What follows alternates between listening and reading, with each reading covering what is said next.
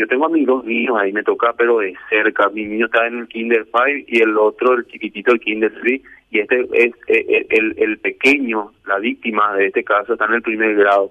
O sea, eh, es algo que, que impacta demasiado. Estaba escuchando decir el análisis que estaba haciendo. Esta es una cuestión claramente muy profunda, muy profunda, porque es así como lo decís, que hay un, hay un total deterioro de la salud mental, hay una deja, hay una dejadez total en relación a, realmente priorizar eso como la base de la sociedad. Pero ¿qué pasa? Imagínate lo, lo, lo agravante que se vuelve cuando instituciones como esta, esta institución educativa, eh, lo encubre, lo fomenta, porque a mí no me van a venir a decir que no lo fomenta cuando ya hace 10 días que tienen la información y no hicieron absolutamente nada. Este colegio promueve la impunidad ante estos casos.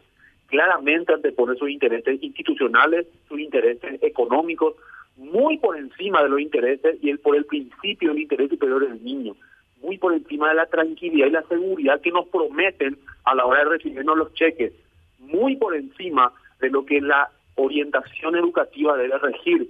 Es decir, aquí tenemos como una secuencia cronológica muy homogénea en relación al comportamiento de este colegio. de, acá no, no son hechos aislados y el hecho mismo en sí tampoco tiene la connotación de un hecho aislado. Yo como profesional del derecho te puedo dar plena certeza de que esta es una operativa reiterativa, porque el hecho de identificar a una víctima en el mes de febrero o marzo, de tenerle con consignas, de tenerle con premisas, de traerme esto de tu casa, lleva esto, establecer un vínculo de confianza con la víctima y tener campanas que se dedican y que conocen la operativa, la ausencia de supervisión en las aulas, la ausencia de supervisión en los baños, en los vestuarios. Ese es un modus operandi, Kike. Eso no es un hecho aislado.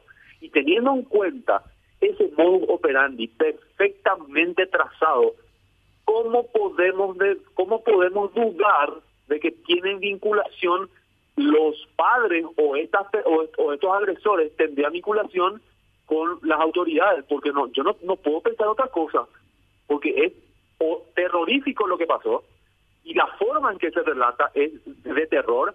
¿Y cómo se pudo haber ocultado 10 días esto? Mi hijo estuvieron yendo al colegio hasta ayer.